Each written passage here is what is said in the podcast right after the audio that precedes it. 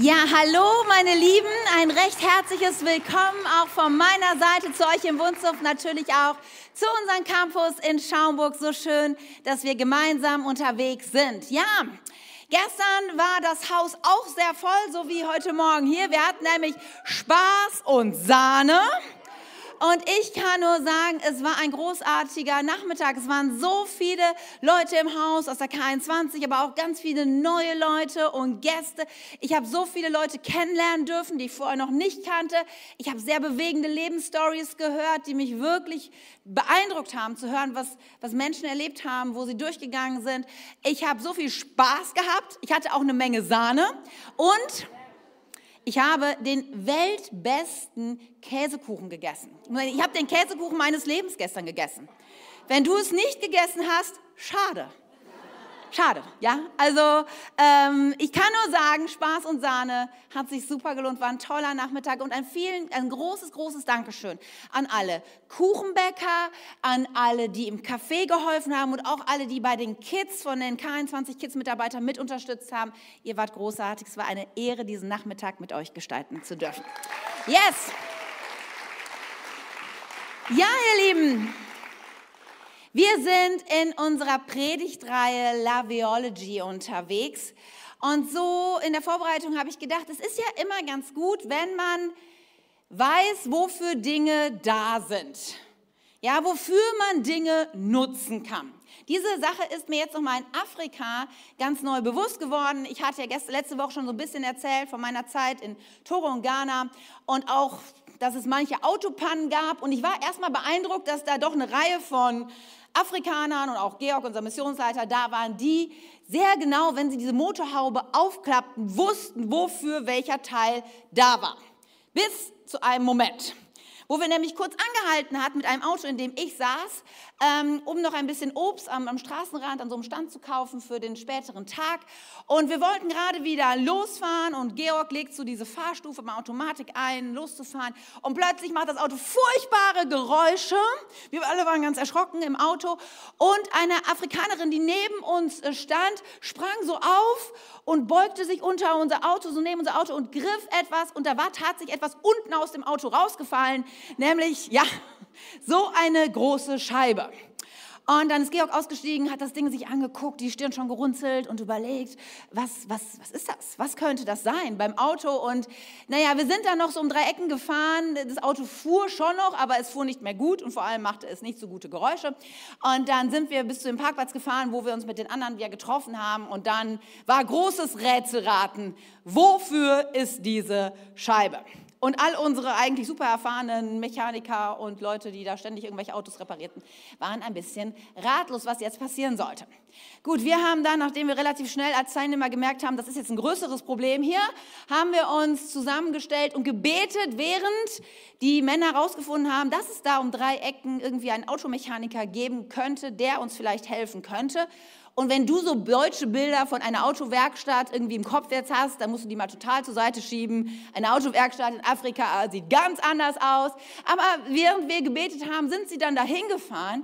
Und ihr werdet es nicht glauben, ja, wir, wir beten, stehen da im Kreis an dieser Tankstelle und beten paar Minuten und wir sagen Amen und sie fahren mit dem Auto wieder auf den Parkplatz, springen freudestrahlend aus, weil sie haben tatsächlich einen afrikanischen Automechaniker gefunden, der wusste, wozu diese Scheibe ist und wo sie hingehört und der tatsächlich auch noch die passende Schraube dazu hatte und innerhalb von ein paar Sekunden das eingeschraubt hatte. Es hat ein paar Cent gekostet und das Auto lief wieder. Also, ihr Lieben, Gebet hilft, aber es ist auch gut, wenn man weiß, wofür Dinge da sind. Und das beschäftigt uns auch ein bisschen bei dieser Reihe Loveology. Und heute wollen wir da tiefer reingehen, nämlich über Ehe zu reden und uns zu fragen, wofür eigentlich Ehe? Warum heiraten? Jetzt gibt es hier einige, ein paar kenne ich ja ganz gut, die weiß, die sind verheiratet. Darf ich dich mal fragen, warum hast du geheiratet? Oder die, die nicht verheiratet sind, warum wollt, würdest du heiraten wollen? Was ist der Grund dafür? Und das sind interessante Fragen, weil vielleicht kommst du erst so ein bisschen in Stottern und dann, ja, Maria hat schon gesagt, wir reden über Liebe. Love is in the air. Dann denkt man, ja, okay, Liebe. Was hat das damit zu tun? Oder mit was hat es eigentlich zu tun?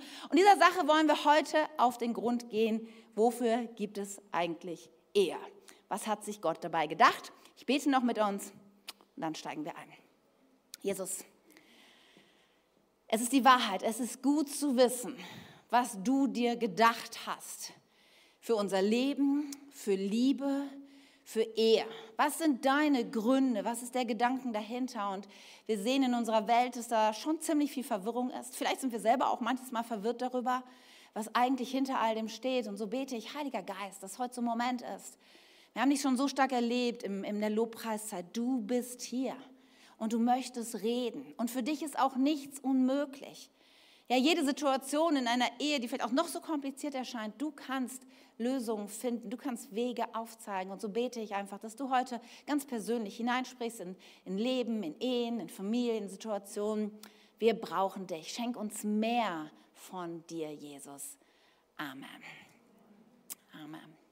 Ja, vielleicht vorneweg noch ein Gedanke, der mir, letzte Woche habe ich das schon gesagt, aber ich möchte es auch noch mal hier betonen. Weil vielleicht bist du hier und deine Situation ist eine gescheiterte Ehe. Oder du steckst mitten in einer Trennung. Und ich habe manches Mal schon erlebt, dass Menschen in solchen Situationen sich manchmal schwer tun, in die Kirche zu kommen, weil sie irgendwie denken, ich habe versagt. Ich, ich kann jetzt nicht mehr kommen. Manchmal spielt auch Scham da eine große Rolle oder so. Und ich will vor allem betonen, bitte komm bitte bleib Teil der Gemeinschaft oder werde Teil der Gemeinschaft, wenn du es noch nicht bist, weil hier bist du herzlich willkommen. Egal, was dein Lebensweg ist, was deine Geschichte ist. Egal, wo du vielleicht auch, ja, versagt hast oder wo Dinge so anders gekommen sind, als du sie eigentlich wolltest. Hey, du bist hier richtig und wir lieben dich und vor allem liebt Jesus dich. Und hier ist ein Ort der Wiederherstellung, egal was auch immer das für dein Leben ganz konkret bedeuten mag du bist willkommen und so schön, dass du heute hier bist. Und ich glaube auch, dass Jesus dir heute in der Message begegnen wird. Yes, ihr Lieben. Letzte Woche haben wir schon festgestellt, dass das ganze Thema Ehe, Liebe, Scheidung nicht ein Problem der Moderne ist oder der Postmoderne, sondern schon zu Jesus Zeiten Hochkonjunktur hatte. Die Pharisäer haben Jesus darauf angesprochen und haben gesagt, kann man sich eigentlich aus jedem beliebigen Grund scheiden lassen? Das war damals in Teilen der Gesellschaft durchaus Sitte. Da haben wir letzte Woche schon so ein bisschen uns, uns reingegraben und Jesus, Jesus sagt, eigentlich stellt ihr die falsche Frage. Die Frage ist nicht, wie kann ich mich scheiden lassen, sondern die richtige Frage wäre eigentlich, was hat sich Gott dabei gedacht? Mit Liebe, mit Ehe, mit Sex. Und da sind wir letzte Woche schon so eingestiegen. Und, und Jesus kommt dann in ein Gespräch mit den Pharisäern und, und seinen Jüngern, die auch dabei sind. Und dann zitiert er einen sehr bekannten Vers, der oft in diesem Kontext hineingenannt wird. Ein, ein Vers aus dem, aus dem Buch 1. Mose, weil Jesus sagt, wir müssen mal am Anfang schauen, ja, als Gott die Welt geschafft hat, was waren eigentlich seine Absichten? Und er zitierte 1. Mose 2, Vers 24, wo es heißt, darum wird ein Mann seinen Vater und seine Mutter verlassen und seine Frau anhangen und sie werden sein ein Fleisch. Sie werden eins sein. So beschreibt es Gottes Wort. Und Jesus setzt diesen Vers in, in Kontext von, von Ehe, von Scheidung. Paulus tut es ihm gleich. Und wir merken hier, dieser Vers ist nicht irgendwie eine Beschreibung, sondern hier wird der Prototyp von Ehe beschrieben. Und, und es ist so interessant, dass schon am Anfang der Schöpfung Ehe eine Rolle gespielt hat. Ehe erwähnt wird. Es ist auch so interessant, dass in jeder Kultur auf dieser Welt es Ehe gibt. Es gibt unterschiedliche Riten, wie unterschiedliche Gesellschaften und Kulturen das vollziehen und wie das dann genau gelebt wird. Aber es scheint in unserer DNA irgendwie fest verwoben zu sein, dass es da einen Moment in unserem Leben gibt, wo wir unser Elternhaus verlassen, wo wir uns mit einem Mann oder einer Frau verbinden, so eins werden und etwas Neues entsteht. Ehe. So, jetzt ist es interessant, denn dieser Satz fängt an mit einem Darum. Und wenn wir, wenn ich einen Satz mit einem Darum anfangen würde, dann habe ich vorher irgendwie dazu Bezug genommen. Dann gab vorher das Warum, oder? Sonst würde das grammatikalisch keinen Sinn ergeben. Also wir müssen verstehen, vor diesem Text scheint irgendwas gestanden zu haben. Darum wird Ehe kommen. Und jetzt ist ja die Frage, okay, was steht denn vorher? Welche Gründe nennt uns denn die Schöpfungsgeschichte für Ehe? Und da wollen wir heute reingehen. Und ich werde euch vier Gründe nennen. Und ich kann mir gut vorstellen, dass da Gründe bei sind, wo ihr denkt, hm, habe ich noch nicht drüber nachgedacht. Wie gut. Und dann wird es noch einen fünften geben, der uns beschäftigen wird. Und ich glaube, wir werden alle hinterher eine Menge nachzudenken haben. Wichtig ist mir zu sagen, es kann sein, dass du mit mehr Fragen rausgehst, als du reingekommen bist. Sinn der Sache.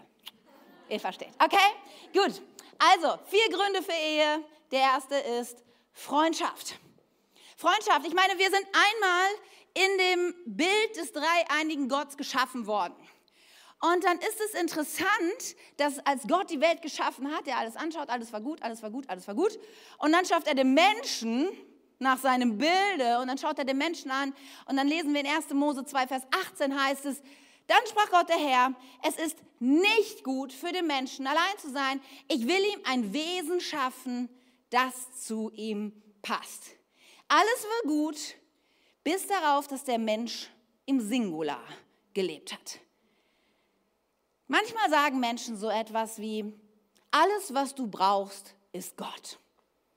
Und ich verstehe den Gedanken dahinter, nur es scheint nicht zu stimmen. Du brauchst nicht nur Gott. Das stellt hier sogar Gott fest. Du brauchst anscheinend andere Menschen. Und das ist ein wichtiger Gedanke. Du brauchst Freundschaft. Nun kann man definitiv Freundschaft auch außerhalb der Ehe leben. Nur solltest du auch auf jeden Fall Ehe nicht ohne Freundschaft leben. Ich kenne Ehepaare, die mögen sich nicht. Und das ist ein Drama, sag ich euch. Als Ehe ist geschaffen aus einem Grund, Freundschaft auf einem tiefen Level zu leben. Tim ist mein bester Freund. Es gibt keinen Menschen, sorry, für alle, die hier sind und auch in Schaumburg sind, es gibt keinen anderen Menschen, mit dem ich lieber Zeit verbringe als Tim. Als ich jetzt die 16 Jahre mit ihm, von ihm getrennt, äh 16 Jahre, 16 Tage, so lange war ich nicht in Afrika, nein.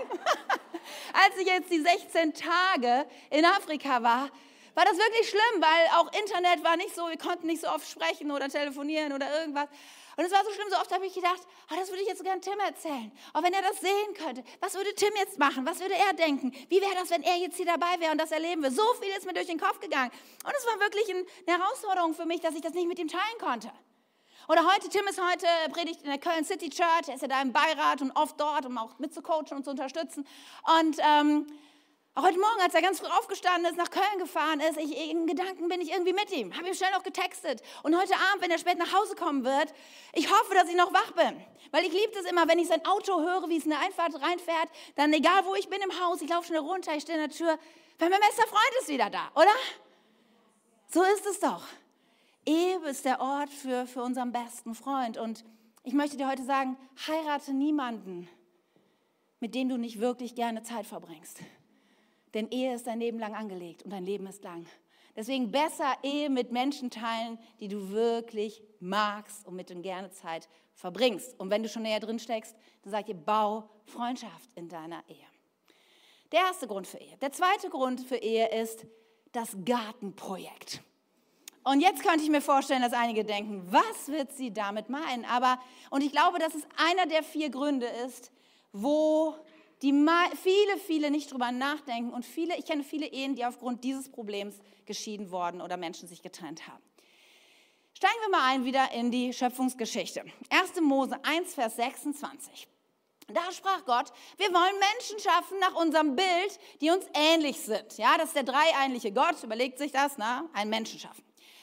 Sie sollen über die Fische im Meer, die Vögel am Himmel, über alles Vieh, die wilden Tiere und über alle Kriechtiere herrschen. Also Gottes Plan für den Menschen wird hier beschrieben, was er tun soll. Nun ist das Wort herrschen immer so ein bisschen schwierig in der Übersetzung. Wir haben verbinden damit oft ja ein bisschen so die Dominanz, die zerstörerisch ist. Das ist aber eigentlich in diesem Wort gar nicht angelegt, sondern damit ist gemeint Partnern mit Gott, verwalten, bebauen, in Gottes Sinne weiterentwickeln. Das ist der Job des Menschen. Oder wir könnten auch das einfache deutsche Wort benutzen, der Mensch soll arbeiten. Es lachen nur wenige oder freuen sich über die Nachricht, weil in unserer Kultur haben wir ein ziemlich schräges Bild mittlerweile bekommen. Gott hat dich geschaffen, du lebst, um zu arbeiten. Aber oft drehen wir das um und denken, ich arbeite doch, um zu leben.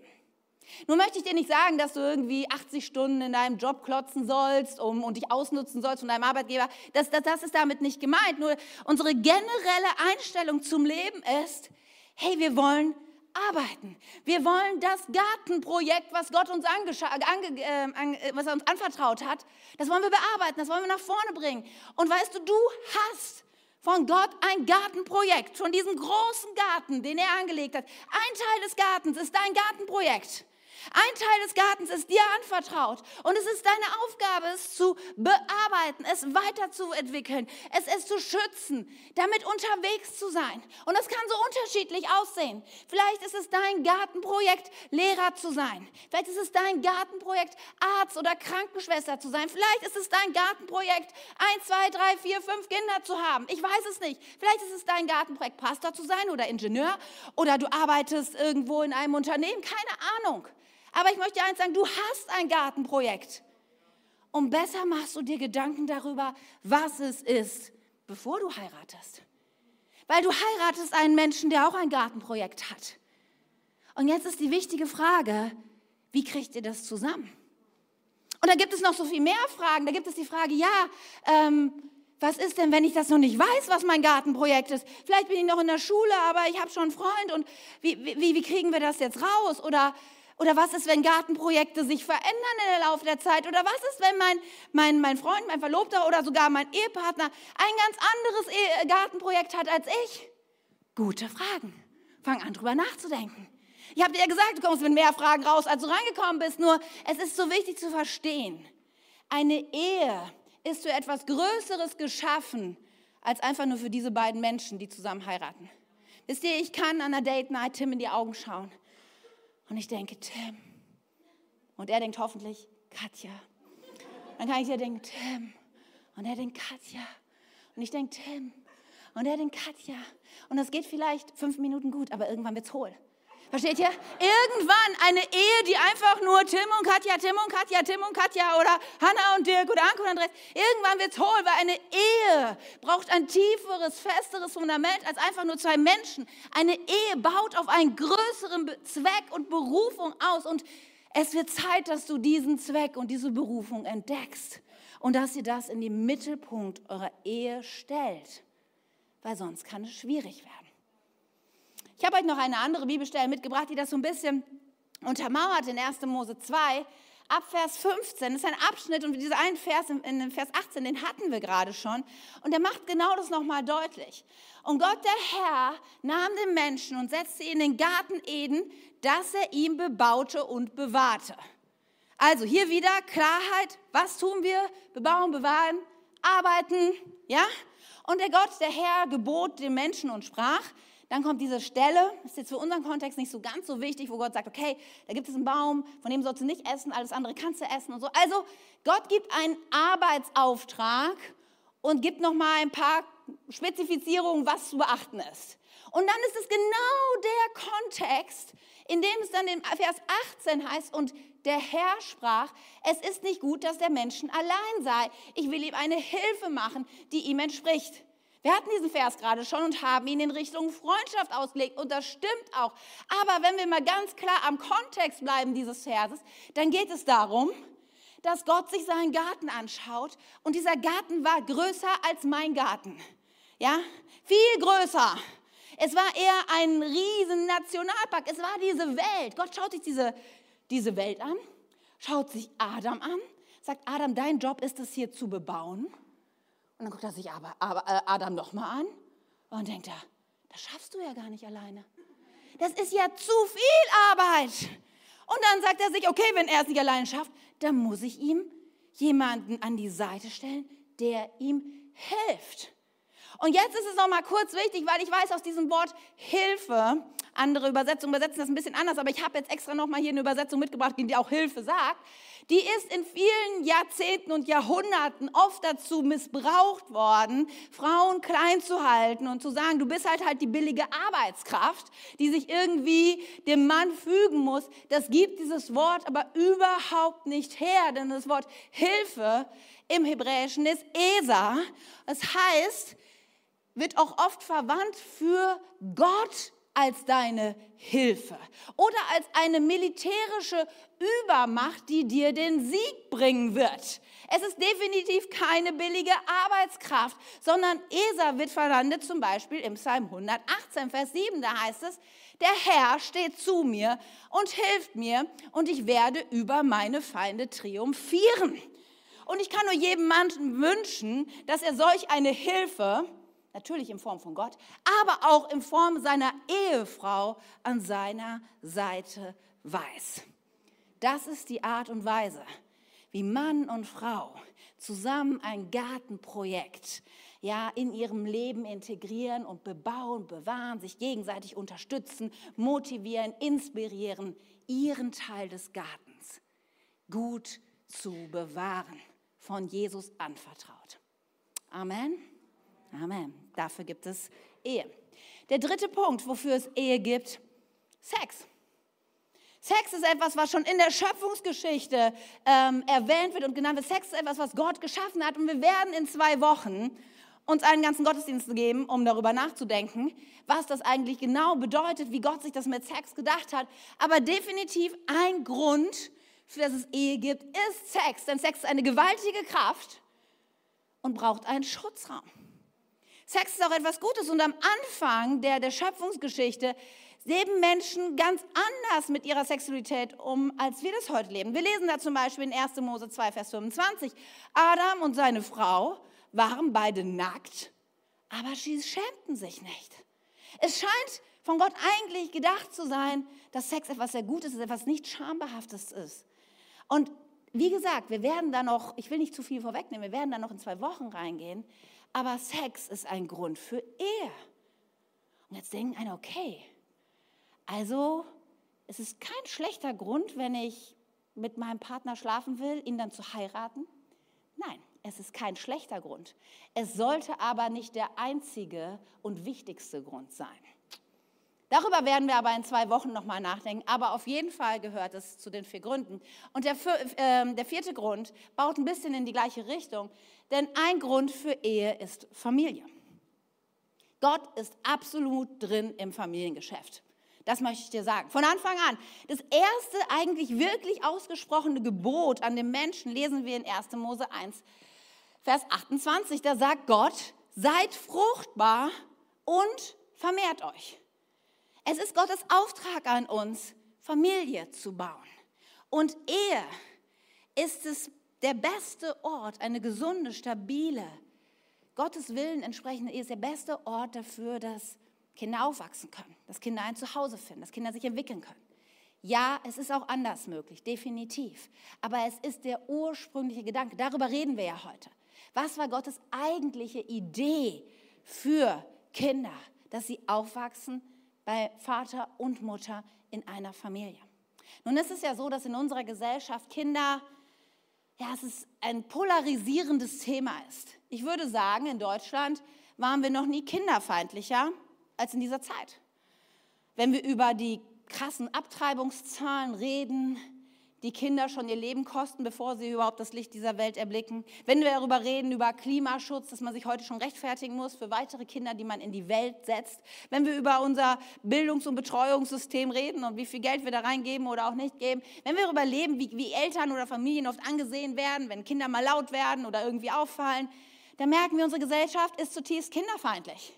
Das ist die eine Seite, aber auf der anderen Seite erleben wir, dass Kinder oft so gehypt und quasi, ich sag's mal bewusst, götzenhaft von ihren Eltern verehrt werden, sich alles in der Familie um Kinder dreht, was auch ein schräger Ansatz ist. Und ich frage mich so sehr, wie haben wir das verlernt? Auf der einen Seite so Kinder abzulehnen, auf der anderen Seite Kinder so zu erhöhen und ihnen einen Platz zu geben, der gar nicht gut für sie ist. Gesunde Ehe würde Kindern einen so gesunden Rahmen geben, und Familien bauen. Deswegen ein Grund für Ehe, für Ehe ist Familie. Nun schauen wir uns diese vier Gründe an. Und ja, jetzt könnte man viel darüber nachdenken, wie kann man das besser bauen in Ehe und alles. Und da könnte man viele, viele Predigtreihen halten. Das machen wir heute nicht, weil heute geht es um die Laveology. Heute geht es um die Theologie, die dahinter steckt. Und was danach, wenn wir uns das anschauen, aber irgendwie wahrscheinlich uns allen dämmert, ist, dass es bei all diesen guten Gründen, wo wahrscheinlich alle sagen würden, ja, das, das hört sich großartig an, ein dickes Aber dahinter steht. Denn das waren die vier Gründe, die Gott damals im Garten gewollt hat für Ehe. Aber wir leben alle nicht mehr im Garten. Das ist ja das große Problem. Wir leben nicht mehr unter den gleichen Bedingungen, wie damals Gott die Welt geschaffen hat. Und jetzt schauen wir uns diese Gründe an. Freundschaft. Wie wenig sind Menschen heute noch in der Lage, Freundschaft und Beziehung zu leben, konfliktfähig zu sein? Ein Riesenproblem heutzutage. Ja, wie wenig haben Menschen ein Verständnis dafür, dass es da ein Gartenprojekt gibt, dass es da eine Berufung auf ihrem Leben gibt, dass die Berufung ihres Lebens nicht die Hängematte und Netflix ist. Wie wenig haben Menschen das verstanden? Und lass uns über Sex reden, ganz ehrlich da, bei dem ganzen Thema, glaube ich, dämmert jedem ganz schnell, wie sehr wir vom eigentlichen Plan Gottes abhandengekommen sind. Und, und da sind ja die Spitzen des Eisberges, so wie Menschenhandel und Pornografie, nur am, am, am Rande zu ernennen. Es gibt so viel Elend in diesem Bereich. Und Familie? Wie stark umkämpft ist Familie? Wie viele Familien zerbrechen? Wie viele Familien sind eben nicht mehr der Ort, wo wo Sicherheit, wo Frieden, wo Geborgenheit, wo Liebe zu finden ist. Wie sehr wird die Familie von, von Gottes Widersacher, dem Teufel, attackiert und angegriffen. Wir alle wissen, wir leben nicht mehr im Garten. Das ist das erste Aber. Aber das zweite Aber ist, aber wir haben Jesus. Und Jesu Agenda ist Wiederherstellung. Weißt du, meine gute Nachricht für dich ist, Ehe, vier Gründe für Ehe sind Freundschaft, das Gartenprojekt, Sex und Familie. Aber da gibt es auch einen fünften Grund, dass Ehe ein großartiger Ort auch der Wiederherstellung sein kann. Ein großartiger Ort sein kann, wo Jesus an dir wirkt, wenn du nicht in eine Falle treibst. Denn es gibt da eine Falle, in die so viele Ehepartner und Liebespaare hinein tappen. Nämlich nicht das Heil und die Wiederherstellung in Jesus zu finden, sondern im anderen. Das rührt tief her von einem schrägen Verständnis, was sich schon irgendwie philosophisch in unser Gedanken so tief eingewoben hat, nämlich dass es da den einen Menschen gibt, die eine Person gibt, die uns komplett macht. Wenn wir mal dieser Sache auf den Grund gehen, dann stellen wir fest, dass dieser ursprüngliche Gedanke, dass es da diesen einen Menschen gibt, der uns komplett in Heimat, dass wir den in der griechischen Mythologie finden. Ja, Platon hat davon gesprochen, dass es der Mensch, als er geschaffen wurde, ein Kugelwesen war. Mit vier Armen und vier Beinen. Sehr mächtig, sehr gewandt. Und Zeus hat sich das Ganze angeschaut und gedacht, das ist mir zu, zu heikel mit so einem Wesen, was so kompetent ist. Und Zeus hat den Menschen in zwei Teile geschnitten. Und seitdem ist der Mensch, der nun geteilt ist, auf der Suche nach seinem Gegenüber, nach der anderen Seite des Kugelwesens. Seitdem ist er auf der Suche nach dem einen Person, die mich endlich wieder ganz machen lässt, die mich heilt, die mich komplett macht. Und so viele Menschen sind mit diesem Irrglauben unterwegs, dass es da eine Person gibt. Wenn ich mit dieser Person zusammen bin, wenn wir heiraten, dann bin ich wieder komplett. Ich meine, es ist die Wahrheit, wir alle haben Macken. Du hast Macken, ich habe Macken, jeder von uns hat Macken. Jeder von uns ist keine heile, komplette Person. Und wir spüren das und dann denken wir, okay, wenn ich, wenn ich mit dieser anderen Person zusammen bin, das tut mir auch irgendwie gut und das fühlt sich gut an und das, das könnte meine Macke ausgleichen. Aber jetzt mal ganz ehrlich, eine Macke plus eine Macke ergibt ja nicht null Macken, sondern zwei Macken. Und das muss uns klar sein, dass dieses, diese Rechnung kann nicht aufgehen. Und so oft verbinden wir uns ja auch mit Menschen, die vielleicht eine ähnliche Geschichte haben. So oft finden wir im anderen, ach, du kommst auch aus einer kaputten Familie. Ah, du hast das auch erlebt, du verstehst mich. Und dann gibt es dieses gemeinsame Leid oder die gemeinsame Probleme. Und das verbindet so sehr und das verstehe ich. Und ich sage auch nicht per se, dass das keine gute Beziehung ist. Nur du darfst nicht im anderen dein Heil finden, sondern nur in Jesus nur in Jesus. Und das ist so oft ein Problem in Ehen. Wenn ich glaube, mein Partner macht mich heil und gesund. Wenn ich ihm die Verantwortung für mein Glück, für meine Lebenserfüllung, für meine Prozesse gebe, wird Ehe immer scheitern. Aber es gibt jemanden, der wiederherstellen kann und das ist Jesus. Und deswegen möchte ich dir sagen, heirate nur eine Person, in der du schon sehen kannst, wie sehr sie Jesus nachfolgt in der du sehen kannst, was Gott in dieser Person alles noch tun möchte und verändern möchte. Heirate nur eine Person, wo du sagst, ja, ich möchte diese Person ermutigen, anfeuern, ich möchte jeden Meter ihrer Reise sie näher zu Jesus bringen, aber ich weiß, ich werde niemals die Lösung sein für diese Person, sondern diese Lösung für diese Person ist nur Jesus. Und wenn dein Commitment ist, ich werde alles tun, um dieser Person zu helfen, Wiederherstellung bei ihrem Herrn und Retter zu finden, dann ist es ein guter Grund zu heiraten. Aber nicht, weil du viel versprichst, dass diese Person das in dir, bring, dir bringen wird. Freundschaft, Gartenprojekt, Sex, Familie, gute Gründe, um zu heiraten. Wiederherstellung, dem anderen zu helfen, auf seinem Weg Jesus ähnlicher zu werden. Guter Grund zu heiraten. Aber leider heiraten Menschen oft aus anderen Gründen. Manchmal sagen Menschen sowas wie, gerade in Eheversprechen, sprechen sie von Glück. Ich heirate, um glücklich zu sein. Ich, berufsbedingt sitze ich ja oft in irgendwelchen Hochzeiten oder so. Und manchmal gibt es solche Eheversprechen, wo der eine sagt, ich verspreche dir, dich immer glücklich zu machen. Und wisst ihr, was ich denke? Immer so ein Unsinn. Versprech doch nicht Dinge, die du nie halten kannst. Das fängt schon vorne schräg an. Weil Glück, ihr Lieben, Glück ist nicht der Grund für Ehe. Glück ist ein Nebenprodukt von Ehe. Und das muss man, weißt du, was dich glücklich macht? Freundschaft. Weißt du, was dich glücklich macht? Ein Gartenprojekt, was du voranbringst. Weißt du, was dich glücklich macht? Sex. Weißt du, was dich glücklich macht? Deine Familie. Die Gründe für Ehe können dich glücklich machen. Das ist die Wahrheit. Aber Grund alleine glücklich zu sein, ist nicht der Zweck, warum du heiraten solltest. Weil All diese Gründe, sie können Glück hervorbringen. Glück ist ein Geschenk. Aber all diese Gründe, sie sind auch oft ganz schön dreckig und messy. Freundschaft zu bauen in Ehe manchmal ganz schön schwierig. Manchmal nervt der andere so fürchterlich. Dieses Gartenprojekt, manchmal geht das gar nicht voran und manchmal haben wir unterschiedliche Meinungen, wie das richtig vorangehen soll. Und Sex, ganz ehrlich, ist auch nicht so easy. Und in der Familie, ach du meine Güte, da kommen ja zu uns zwei plötzlich noch eins bis fünf oder zehn Kinder und das macht die Sache richtig kompliziert. Und in der Ehe ist es wie so ein Schwamm. In der Ehe kommt manchmal das Hässlichste aus dir raus. Wie so ein Schwamm, der gedrückt wird. Da kommt diese Brühe raus und so ist es auch manchmal in Ehe. Ehe ist nicht immer Glück, ihr Lieben. Definitiv nicht. Und ich habe schon so oft mit Menschen geredet und ich verstehe den Schmerz dahinter, die, ja, die vielleicht im Zerbruch ihrer Ehe stecken oder die durch den Scheingang sind und die mir manchmal sagen, aber ich habe doch das Recht, glücklich zu sein. Und wisst ihr, bei allem, ich verstehe den, den Schmerz und ich verstehe den Wunsch. Aber um ehrlich zu sein, müssen wir auch sagen, sagt wer? Wer sagt das, dass es dein Recht ist, glücklich zu sein?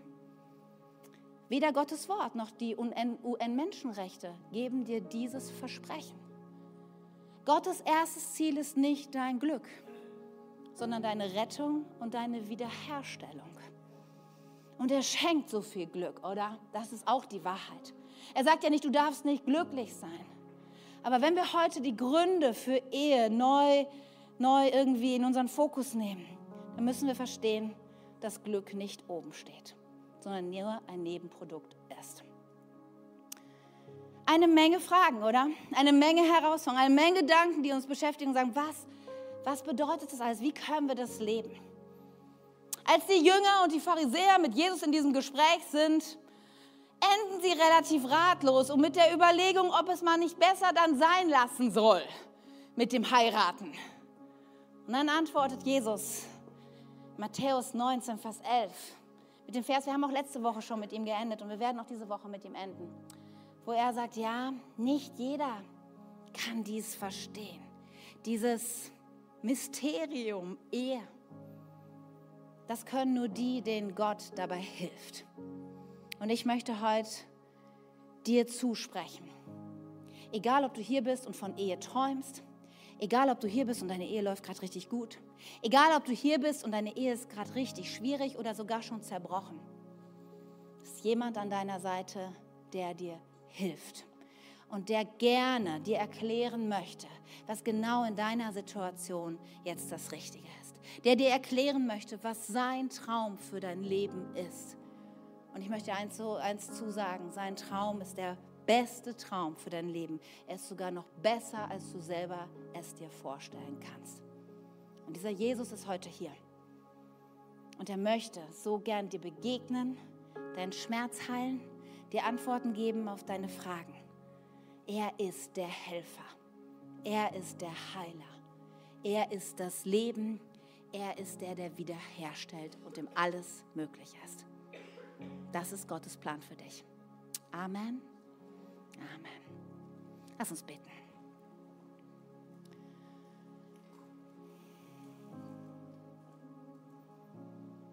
Herr Jesus, du bist gerade hier. Du bist in Wunsdorf und du bist auch jetzt in Schaumburg. Du hast schon in der Schöpfung gute Gründe für Ehe angelegt. Freundschaft, das Gartenprojekt, Sex, Familie. Doch dann hat der Mensch sich entschieden, ohne dich zu leben. Und es kam so viel Zerbruch und wir leben immer noch in dieser zerbrochenen Welt. Und wir kommen heute zu dir als, als Menschen mit Macken, als beschädigte Menschen, als Menschen, die selber von viel Verletzung erlebt haben und die leider auch schon viel verletzt haben. Als solche Menschen stehen wir heute vor dir. Aber wie gut ist es, dass wir dich haben. Du bist der Helfer. Du bist der Heiler. Du bist der wieder gut machen kann, wiederherstellen kann. Jesus, und ich weiß so sehr, dass menschliche Worte nicht wirklich helfen können, aber dein Geist kann. Und deswegen wollen wir dir jetzt den Raum geben. Heiliger Geist, wirke, ermutige, sprich, stell wieder her. Wir rufen Jesus. Jesus über jede Familie, Jesus über jede Ehe, Jesus über jeden Zerbruch und über jede Verletzung. Jesus, du hilfst uns. Komm, lass uns mal aufstehen. Hier und in Schaumburg. Jesus. Nimm ihn in den Fokus jetzt. Er ist hier. Jesus. Namen. Sprich mal seinen Namen aus. Jesus. Jesus. Jesus, helf uns heute.